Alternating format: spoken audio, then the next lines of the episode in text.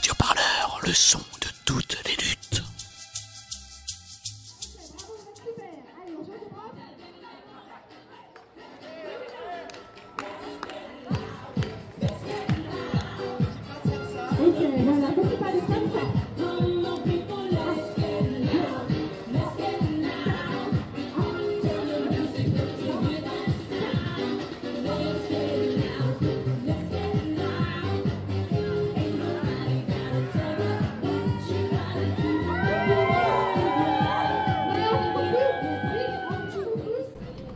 Des malfaiteurs. Nous vivons là en dépit du harcèlement quotidien de la police, des photos, des contrôles, des rondes autour de nos maisons. Nous sommes de différentes générations et de différentes mouvances militantes, féministes, queer, antiracistes, putes, antispécistes, non-sco, anticapitalistes. Nous vivons...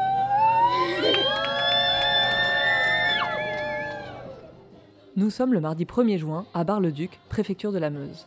Plusieurs centaines de personnes sont attendues pour soutenir sept militants et militantes antinucléaires mis en examen, certains pour association de malfaiteurs. Leur procès marque la fin d'une instruction de 4 ans et il doit durer 3 jours. L'objectif, en dehors du tribunal, c'est de faire le procès du projet d'enfouissement de déchets nucléaires CIGEO et de profiter de l'occasion pour organiser des retrouvailles antinucléaires joyeuses et festives, comme un pied de nez à la répression judiciaire et policière. Burstop, Sortir du nucléaire, la Confédération paysanne, la CGT, Greenpeace, les Rayonnantes, collectifs et associations sont nombreux à avoir répondu à l'appel. La lutte est vivante et elles entendent le faire savoir. On fait un tour de la place avec euh, Fanny, qui est militante euh, anti-nucléaire et qui nous explique un petit peu euh, les... tout ce qui se passe euh, sur cette place. La place Saint-Pierre à Bar-le-Duc, c'est la première fois que je viens ici, mais c'est vraiment la place de la ville où il y a le palais de justice, l'église et la prison sur la même place. Euh, voilà, donc on est en mode euh, séparation des pouvoirs au XVIIIe siècle, quoi. C'est génial.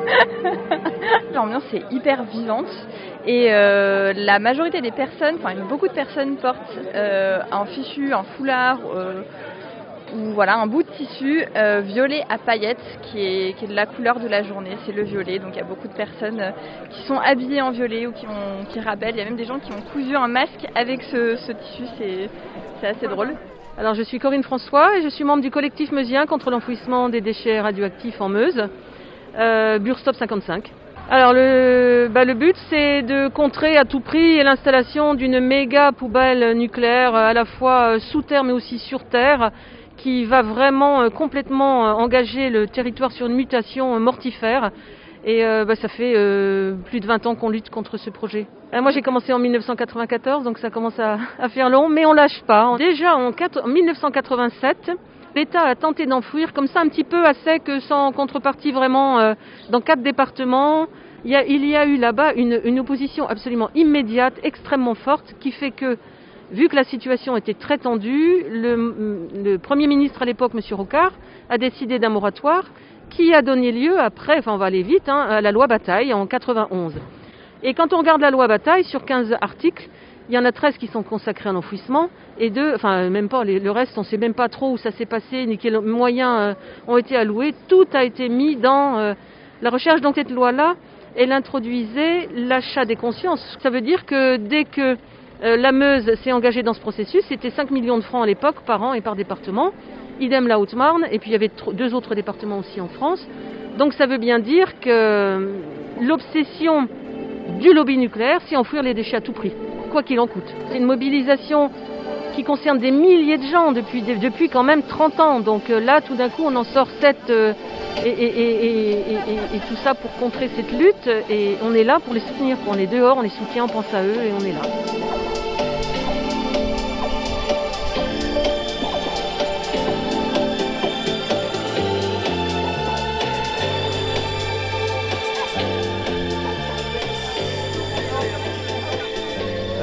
Pouvez vous présenter et nous dire qui vous êtes ici dans la, dans la lutte locale Ouais, alors je m'appelle Jean-Pierre Simon, je suis paysan d'un petit village euh, tout près de Bure. Je suis militant euh, contre, euh, contre le CIGEO et, bien avant, j'allais dire, depuis le début. Voilà, et donc je participe bien entendu à toutes ces opérations. Lors de l'occupation du bois en 2016, j'ai mis à, à disposition mon tracteur et ma bétaillère aux militants qui est ici présent d'ailleurs, le matériel, et je me suis fait saisir mon tracteur et ma bétaillère. Et donc à mon tour, j'ai passé au tribunal. Donc en fait, j'ai essuyé le procès du bois qui était dans les premiers procès. Donc c'est normal qu'aujourd'hui, bah, je vienne soutenir les autres camarades qui sont impliqués dans d'autres procès. Et qu'est-ce que ça a changé à Bure, ce projet CIGEO vous qui habitez depuis votre, euh, votre naissance en fait. Oui, alors qu'est-ce que ça a changé? Alors je rappelle quand même que CIGEO n'est pas autorisé et n'est pas fait, mais que malgré tout, depuis 20 ans que le laboratoire est là, le territoire a déjà fortement changé, profondément changé, évidemment dans le mauvais sens. Tout l'accompagnement économique et tout l'argent qui est déversé, tout est, tout est fait sous le manteau, c'est l'omerta, on essaye d'acheter toutes les catégories socioprofessionnelles. Étant donné qu'il y a de l'argent, bah, tout, tout finit par, quand même par tourner autour de l'argent et de la distribution d'argent pour accompagner. Donc c'est clair que bah, ça veut dire beaucoup moins de solidarité. Bon, en plus, ça s'accompagne d'une désertification bon, au travers des terres agricoles qui vont être euh, reprises. Et, concrètement, dans votre vie euh, sociale, amicale, le fait d'être euh, assimilé à un militant pour le projet de Bure, qu'est-ce que ça a changé? Bah, Pour moi, ça se passe bien, y compris avec tous les riverains, dont, dont, des employés, des gens qui travaillent en droit, dont des pros en droit. Donc j'ai pas de problème avec la population. Bon, simplement, les les rapports ne sont pas les mêmes et il y a plein de gens qui, ne veulent pas prendre, qui ont leur position intérieure mais qui ne veulent pas prendre position publiquement, donc qui ne seront pas là aujourd'hui pour me soutenir, mais malgré tout, euh, qui sont contre CIGEO. Mais il y a une telle contradiction sur le territoire que voilà, ils n'osent pas s'afficher.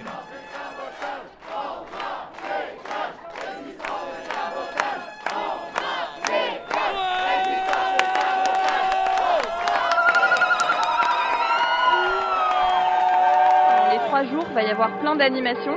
Et ce matin, il y avait euh, le procès du procès, ou le procès de CIGEO, donc du, du projet d'enfouissement des déchets nucléaires. Et du coup, il y a des personnes qui avaient monté un peu comme une pièce de théâtre. Et au milieu de la place, il y a une énorme remorque. Et sur cette remorque, il y a plein, plein, plein, plein, plein de pancartes euh, qui ont été préparées en vue de la manif euh, qui aura lieu à 14h tout à l'heure. Et il y a marqué 1, 2, 3, relax, relax. Parce que 1, 2, 3, on est les 1, 2, 3 juin, c'est la des procès. Et qu'on demande la relax euh, des personnes qui sont mises en examen. L'accusé est-il présent dans la salle? Non. Je vais donc décliner moi-même son identité. Son nom, projet de centre industriel de stockage géologique, dit CIGEO.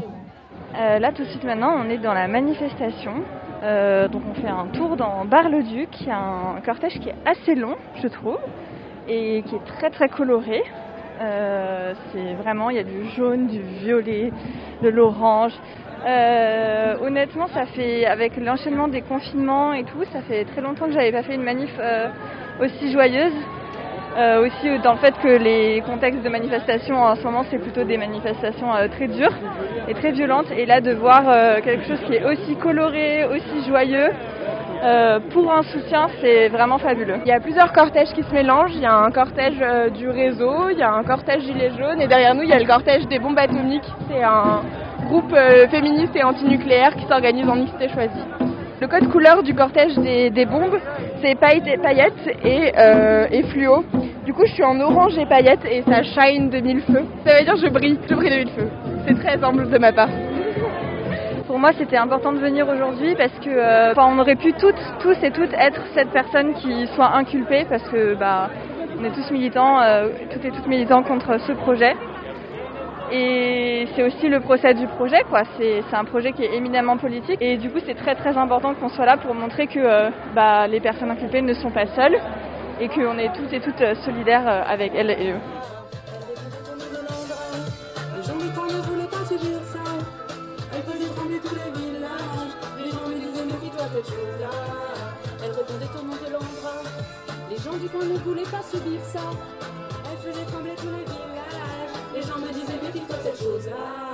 Charlotte Mijon, je fais partie du réseau Sortir du nucléaire. Quand toute cette procédure a commencé, ça a commencé en 2017.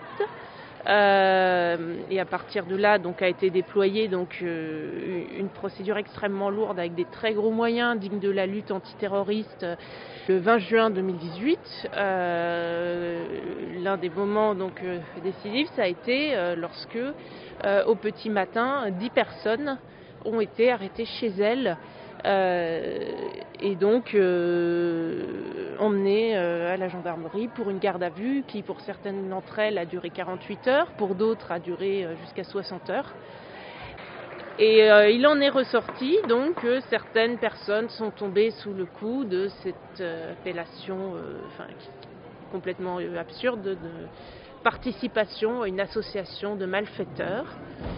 Euh, D'autres ont été euh, placés sous le statut de témoins assistés. Et euh, encore ultérieurement, il y a d'autres personnes qui ont été jointes à la, à la procédure. Et en fait, si on regarde bien, le dossier il est complètement vide. Donc une enquête extrêmement lourde, une procédure lourde pour pas grand-chose. Mais ce dont on est très vite devenu conscient, c'est que cette procédure était un but en soi. C'est-à-dire que euh, en arrêtant autant de personnes, en les retenant en garde à vue, euh, et surtout euh, en mettant donc ce statut d'association de malfaiteurs et, euh, et en plaçant ces contrôles judiciaires, eh bien il y avait deux effets. Le premier, c'est qu'une tentative de criminaliser la lutte. Parce que quand on vous traite comme un terroriste, eh bien certains viennent à vous considérer comme des terroristes. C'était le but. Euh, le, deuxième, euh, le deuxième objectif sous-jacent, c'était d'entraver cette lutte en fait. Parce que finalement, depuis, depuis plusieurs années, c'était une lutte qui tenait tête à l'Andra, à la fois sur le plan juridique, sur le plan de l'occupation du terrain, euh, sur le plan médiatique, avec une présence très très forte dans les médias. Et là, euh, avec cette procédure, l'idée, j'ai l'impression, a été au-delà des condamnations éventuelles qu'il puisse y avoir, euh, de chercher à, paralyser la lutte. Très concrètement, en fait, euh, quand vous avez dans un mouvement euh, 10 personnes qui sont parmi les plus investies pour certaines d'entre elles, euh, qui euh, sont des fois des historiques de la lutte ou alors euh, qui sont assez actives dans telle ou telle association, dans tel collectif, et qui ne sont, qui sont interdites de se parler tout d'un coup, eh bien, ça devient un sacré casse-tête pour militer localement. Très concrètement, ce qui s'est passé, c'est que pendant deux ans et demi, eh bien, il y a une dizaine de personnes qui n'ont pas eu le droit d'entrer en contact les unes avec les autres euh, du fait du contrôle judiciaire. Euh, il y a des personnes qui ont été interdites de territoire, donc qui n'ont pas eu le droit d'aller sur l'endroit où elles militaient, qui parfois était le village d'à côté d'ailleurs. Disons qu'il y a une volonté d'affaiblir et de diviser. Après, est-ce qu'ils sont parvenus à leurs résultats? Ça, c'est autre chose. C'est-à-dire que finalement, euh, cette vague d'arrestation, elle a provoqué aussi un énorme mouvement de soutien. Un énorme mouvement de soutien partout en France euh, qui a parlé à énormément de gens dépassant de, très loin le cercle des associations antinucléaires existantes. Et euh, ça a aussi eu pour conséquence un élargissement euh, de cette lutte, un élargissement et que beaucoup plus de gens sachent ce qui se passe, se sentent concernés. Là, actuellement, euh, la lutte n'est pas morte, loin de là, et même, j'ai envie de dire, là, elle est en très très bonne santé, euh, parce que les anciens sont à nouveau là, les nouveaux sont là, euh, il y a des bonnes dynamiques qui se passent, il y a de nouvelles choses qui ont été impulsées, notamment autour des, luttes féministes à Bure, avec, avec les événements organisés par le collectif des bombes atomiques. On est là pour leur dire que que les personnes là qui sont dans le tribunal doivent être relaxées. Euh, on est là pour dire que ça doit être le procès de CIGEO, mais on est là aussi pour dire qu'on est là, on est fort, on est unis, on est solidaires, on est divers.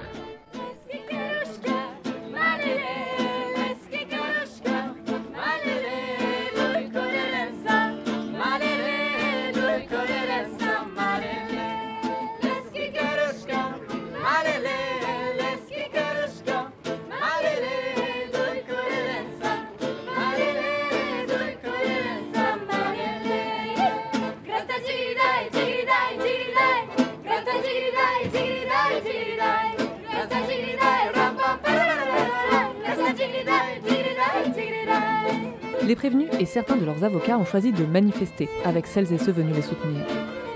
Le président du tribunal, face à cela, décide de suspendre cette première journée d'audience. Il est prévu qu'elle reprenne le lendemain à 9h.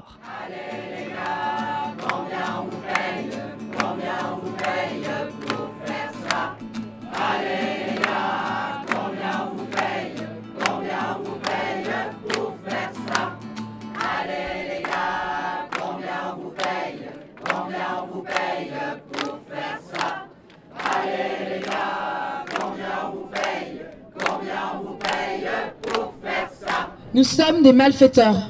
Nous vivons là. Nous dansons, nous hurlons, nous nous embrassons, nous jouissons, nous pleurons, nous rions, nous chantons. Nous activons les joies et les énergies qui ne nous permettent pas seulement de survivre et de résister, mais de vivre pleinement.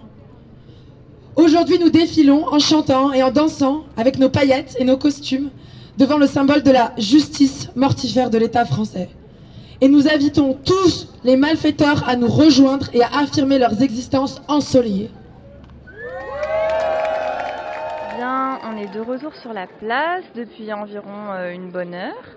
Euh, le procès euh, s'est fini vers 16h30, 17h j'imagine. Et du coup là c'est plutôt la fin de la journée, le soleil est en train de décliner un petit peu, il y a les dernières tartines de houmous qui sont en train d'être mangées, et il y a une chorale qui s'est mise à chanter. Et voilà, j'imagine qu'on va doucement euh, tous euh, remballer les barnums et puis à demain. Toi tu vas rester les deux jours qui suivent là ouais, ouais, ouais, je vais être là pendant toute la durée du, procès. Mais c'est génial, il y a des animations qui sont prévenues pendant, pendant les trois jours. Donc,